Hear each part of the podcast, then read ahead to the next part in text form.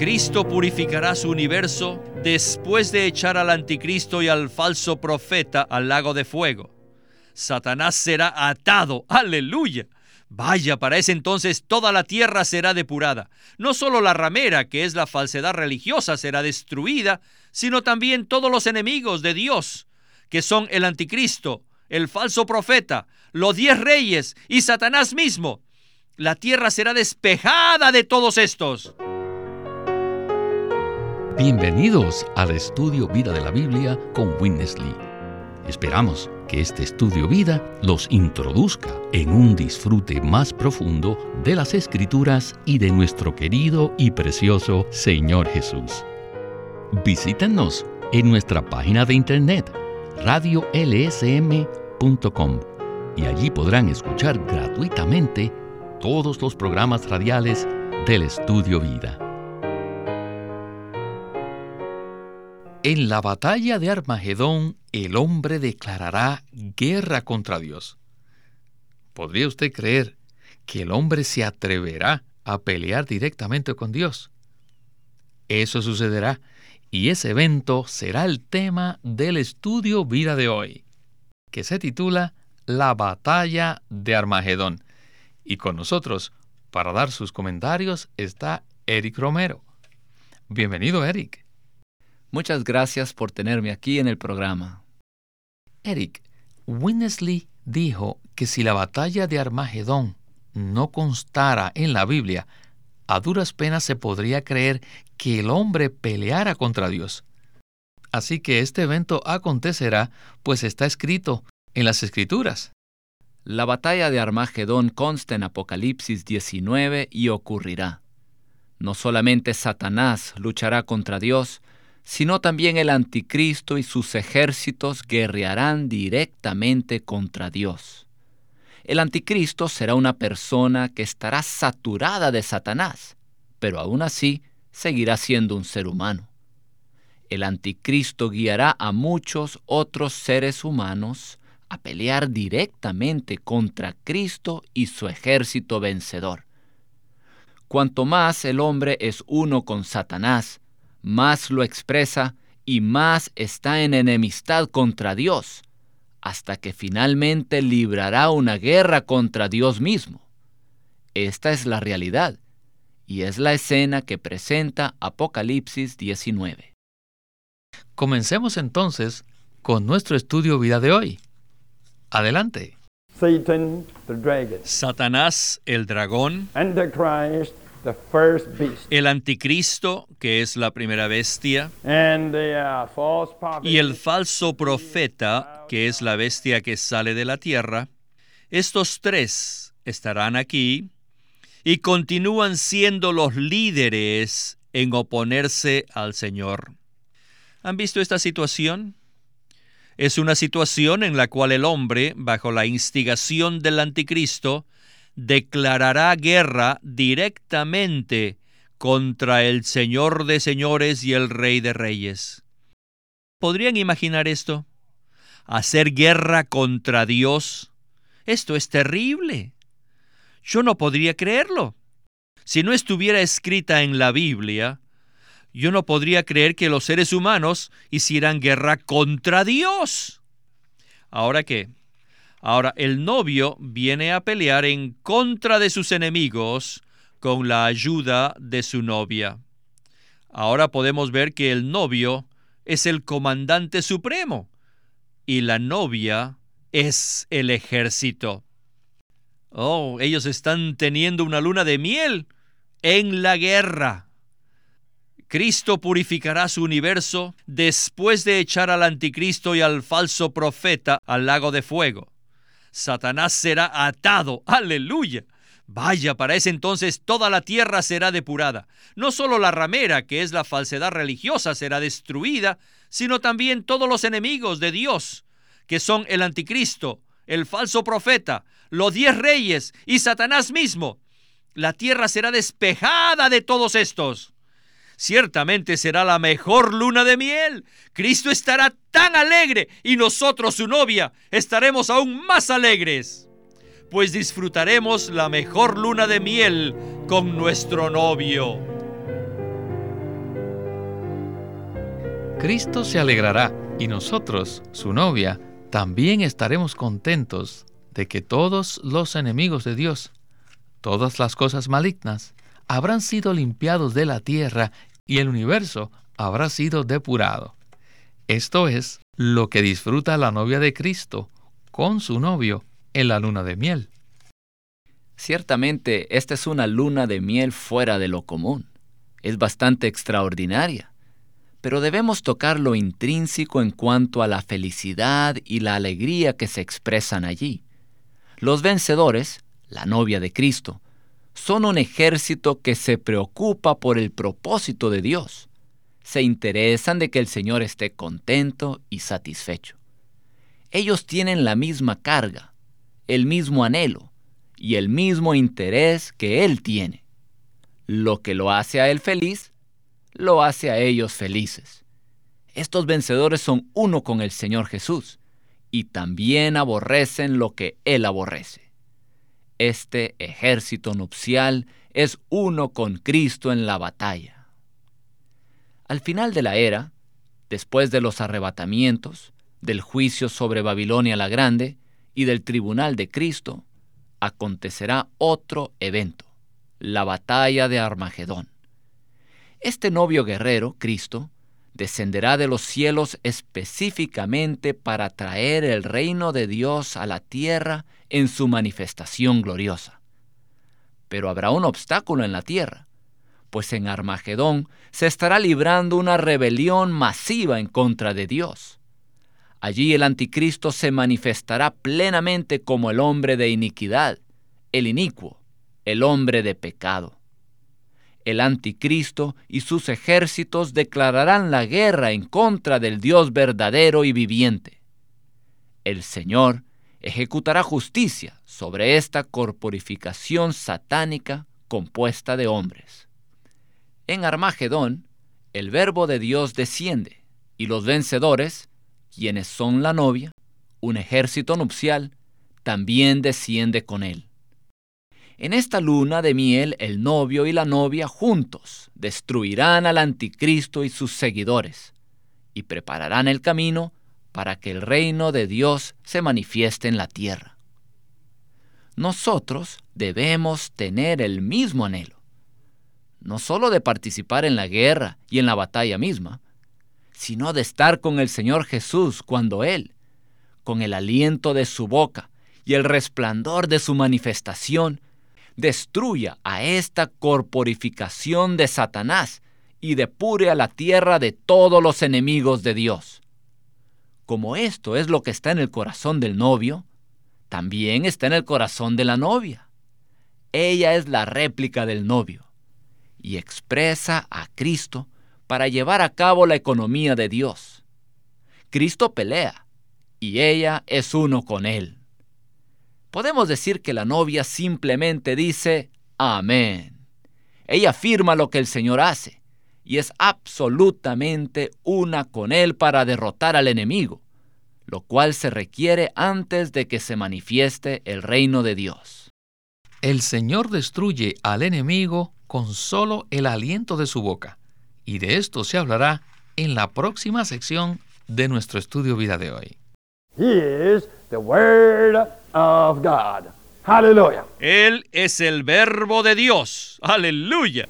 Here it means what? Aquí, ¿qué quiere decir esto? Even the Lord's fighting speaks for God. Aún en la lucha, el Señor habla por Dios. El hecho de que luche nos muestra su hablar. La lucha de Cristo equivale al hablar del verbo de Dios. Dios es justo y Dios es soberano. Por tanto, Dios nunca tolerará este tipo de rebelión, este desorden. El hecho de que Cristo lucha declara por Dios que Dios es. ¿Qué cosa? Vaya, sí, Él es el soberano. Él nunca tolerará ninguna rebelión contra su autoridad que el Señor venga a luchar junto con su ejército, con sus ayudantes, declarará muy fuertemente que el Señor le habla a Satanás al anticristo, al falso profeta y a todo el universo, les dirá que Dios es soberano. Dios nunca tolerará ninguna clase de rebelión. Esta será la lucha hablando. De manera que este guerrero es el verbo de Dios. 19.15 dice, de su boca sale una espada aguda. Y sabemos que esta espada aguda es la palabra de Dios. Cuando el Señor Jesús venga a pelear contra el anticristo, no necesitará bombas nucleares. Su palabra es mucho más aguda que las bombas nucleares. Eric, el combate del Señor Jesús en Armagedón será un mensaje poderoso. Cristo le dirá a Satanás, al anticristo, al falso profeta y a todo el universo que Dios es soberano y que nadie puede rebelarse contra Él. Él es un Dios de orden, de autoridad y eliminará toda rebelión. Así que no debemos ser engañados por el hecho de que en esta era Dios tolere la rebelión, porque vendrá el tiempo cuando hará guerra como el verbo de Dios contra todos los rebeldes. No debemos malentender el hecho de que Dios ahora nos muestre misericordia y nos extienda su amor y sea longánimes para con nosotros en esta era de la gracia. Esto no significa que Dios es indulgente y que no le importa la iniquidad, ni el pecado, ni la rebelión. No, este no es el caso. El Señor Jesús actuará a su tiempo para juzgar toda iniquidad y rebelión. Cuando sea retado a la batalla por el anticristo y sus ejércitos, el Señor Jesús hablará en favor de Dios, declarando a todo el universo qué clase de Dios es Él. Y por medio de esta declaración en Armagedón, se manifestará el hecho de que Dios es justo y soberano, que Dios reina, que Dios es un Dios de orden y de autoridad que juzga toda clase de rebelión en contra suya. Muchas veces la gente malentiende la benevolencia del Señor y piensan que Él tolera el pecado. Como resultado, no tienen ninguna expectativa de que todas las cosas se pondrán en orden y que tendremos que dar cuentas a Dios por nuestras acciones. En la cruz, Cristo juzgó el pecado derramó su sangre y pagó el precio para obtener nuestro perdón. Por eso en su benignidad, misericordia y gracia, el Señor Jesús nos insta que nos arrepintamos de nuestros pecados y recibamos el perdón. Pero si no aceptamos la obra redentora de Cristo, Apocalipsis nos muestra el terrible y espantoso resultado de nuestras acciones. En Apocalipsis 19 vemos claramente que Dios en Cristo se manifestará y por la palabra, el aliento de su boca, expresará la justicia de Dios y destruirá la anarquía, la rebelión, la iniquidad, el caos, la incredulidad y todos aquellos que estén involucrados en eso. Después, Cristo establecerá abiertamente en la tierra una administración justa y ordenada. Dios ahora está oculto, pero no permanecerá escondido para siempre. Los cielos se abrirán, el Señor Jesús descenderá y Dios se manifestará. Todos los que viven y todos los muertos tendrán que confrontar esta manifestación asombrosa del Dios Santo, glorioso, justo, cuyo carácter se expresa en nuestro amado Señor Jesús y lo expresa por medio de su hablar. El Señor Jesús es el Cordero, el Rey de Reyes, el Verbo de Dios, el Señor de Señores. Amén. Un día todos tendremos que confrontar a este Dios justo y verdadero, lo cual entonces nos infunde un temor santo. En un programa anterior vimos que la novia está equipada para estar en la presencia de este Dios justo y verdadero por causa de dos vestidos. Uno es el vestido del Hijo pródigo en Lucas 15 y el otro es el traje de bodas mencionado en Mateo 22. Antes de la batalla de Armagedón, vemos en Apocalipsis que la novia se prepara para la fiesta de bodas del Cordero vistiéndose de lino fino. Y dice, gocémonos y alegrémonos y démosle gloria, porque han llegado las bodas del Cordero, y su esposa se ha preparado. Y a ella se le ha concedido que se vista de lino fino, resplandeciente y limpio, porque el lino fino es las acciones justas de los santos.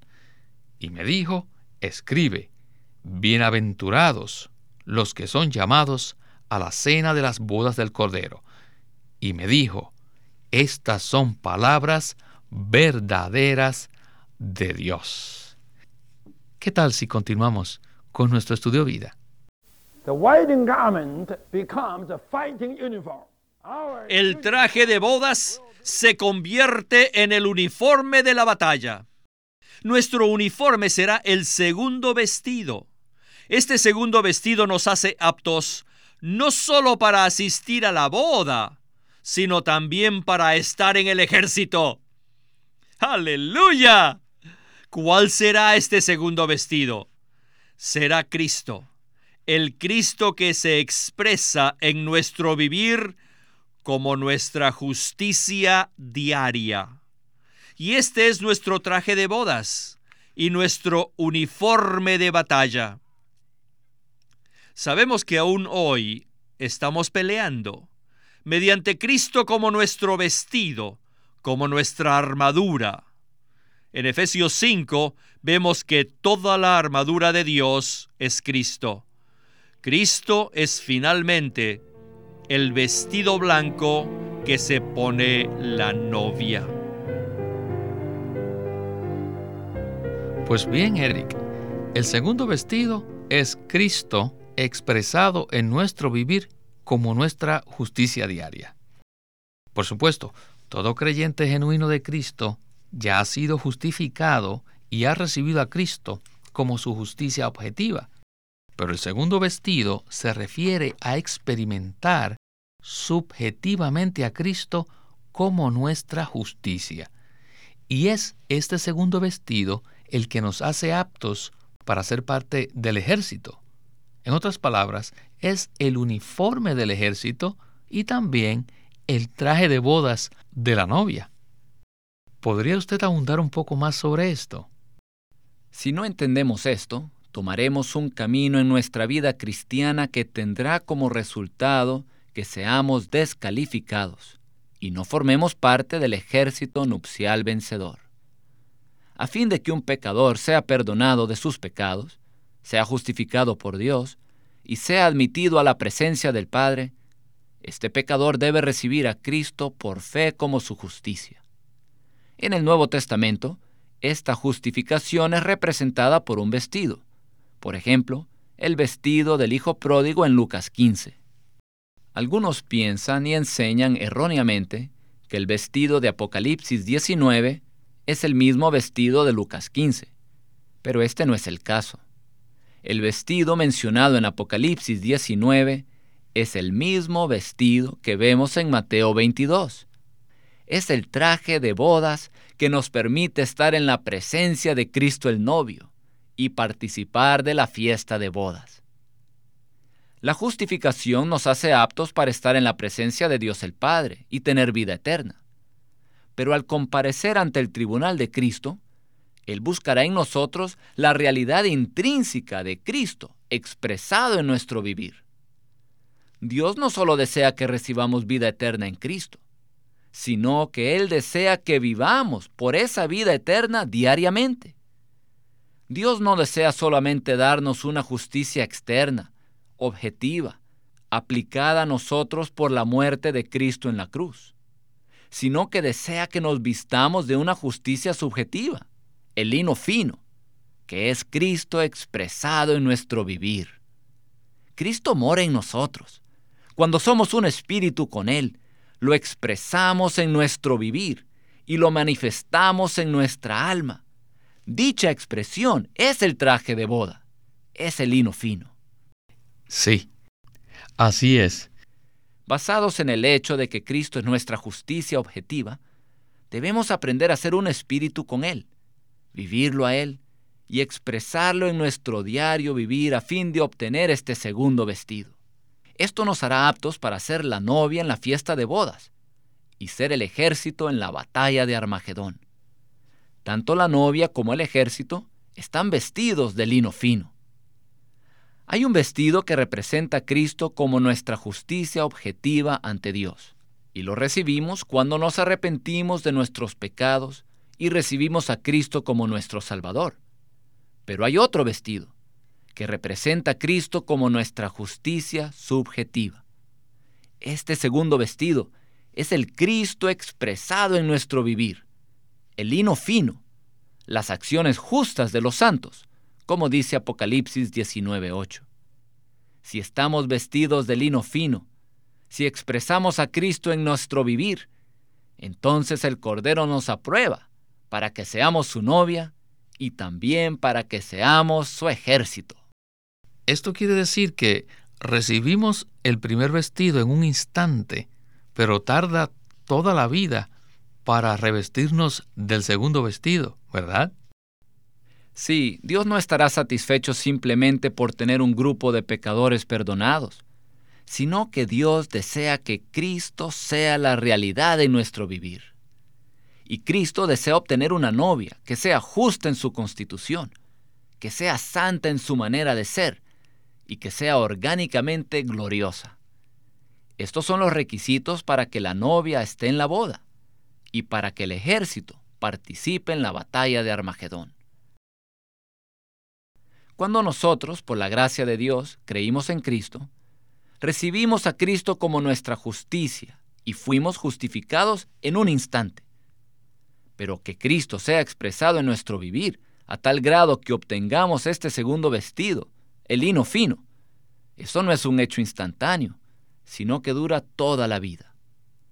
Por eso debemos ser iluminados y decidirnos a no malgastar o perder el tiempo, sino dedicarnos a vivir en el Espíritu, disfrutando a Cristo más y más, día tras día, para que cuando se marque la hora para que ocurra este gran cambio dispensacional, o sea, la venida del reino, nosotros estemos listos. Si solo tenemos el primer vestido que recibimos cuando fuimos justificados, no seremos aptos ni para estar en la fiesta de bodas, ni tampoco para guerrear en la batalla de Armagedón. Esta es una palabra de justicia y es comida sólida. Es nuestra carga presentar esta verdad profunda al pueblo de Dios, para el beneficio de ellos, y así como también para que el Señor obtenga su novia. Cuando fuimos salvos, recibimos a Cristo como nuestra justicia. Nuestros pecados fueron perdonados. Fuimos justificados por gracia. Fuimos aprobados por Dios conforme a la norma de su justicia. Así que podemos estar en su presencia. Este es el primer vestido. Y este es el comienzo, no es el fin. El punto final ocurre cuando nosotros, los creyentes, hayamos crecido en la vida de Cristo hasta alcanzar la madurez y seamos edificados juntamente para ser la realidad del cuerpo de Cristo. Entonces, Cristo se expresará en nuestro vivir y tendremos el traje de bodas. Este será el tiempo cuando los vencedores se casarán con el Señor y se juntarán a Él para pelear en contra de su enemigo el Señor Jesús se casará solo con aquellos que habrán experimentado un cambio en su manera de ser, en su alma, por medio de la obra transformadora del Espíritu. El traje de bodas, que también es el uniforme del ejército, estará en armonía con la realidad interna de este ejército nupcial.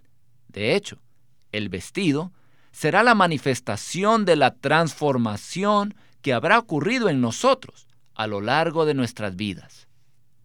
Este segundo vestido será la manifestación y expresión de nuestra realidad interior. No debemos ser engañados. No solo se requiere el primer vestido de la justificación, el cual nos hace aptos para estar en la presencia de Dios, sino que también necesitamos el segundo vestido para ser aprobados por el Señor, quien es el novio guerrero. El segundo vestido, el lino fino, se obtiene por medio de la transformación en nuestra alma, la cual tendrá como resultado que Cristo se exprese en nuestro vivir. Solamente aquellos que están vestidos de lino fino estarán en la fiesta de bodas, y solo ellos, los que se visten de este traje de bodas, serán parte del ejército nupcial que peleará en la batalla de Armagedón. Esta es la revelación divina trazada en la palabra de Dios. Esta no es una teoría. Todos los cristianos finalmente reconocerán que esto es algo muy práctico, porque de esta manera se determinará si somos aprobados o no cuando comparezcamos ante el tribunal de Cristo. No hay duda, Eric, que esta es una palabra que todos necesitamos no solamente oír, sino experimentar. Bueno, Eric, muchas gracias por habernos acompañado en el programa de hoy. Gloria al Señor.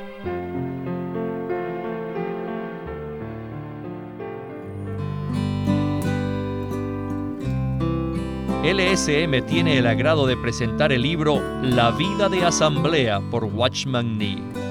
En 1933, Watchman Nee dio una serie de mensajes donde presentó lo que la iglesia debe ser al tener la vida de Dios, al tener la autoridad apropiada, al ejercitarse para tener una comunión apropiada y tener las reuniones apropiadas dentro de los límites que Dios ha ordenado. Puede obtener este libro, La vida de asamblea, en su librería cristiana o llamándonos al 1-800-810-1149. La vida de asamblea por Watchman Nee, un libro maravilloso acerca de la iglesia. Queremos animarlos a que visiten nuestra página de internet libroslsm.com. Allí encontrarán los libros impresos del ministerio de Watchman Nee y Witness Lee la Santa Biblia versión recobro con sus notas explicativas y también encontrarán folletos, himnos, varias publicaciones periódicas y libros en formato electrónico. Por favor, visite nuestra página de internet libroslsm.com. Una vez más, libroslsm.com. Llámenos a nuestro teléfono gratuito 1 800 810 1149. 1-800-810-1149. Además, si desean, pueden comunicarse con nosotros enviándonos un correo electrónico a estudiovida.lsm.org.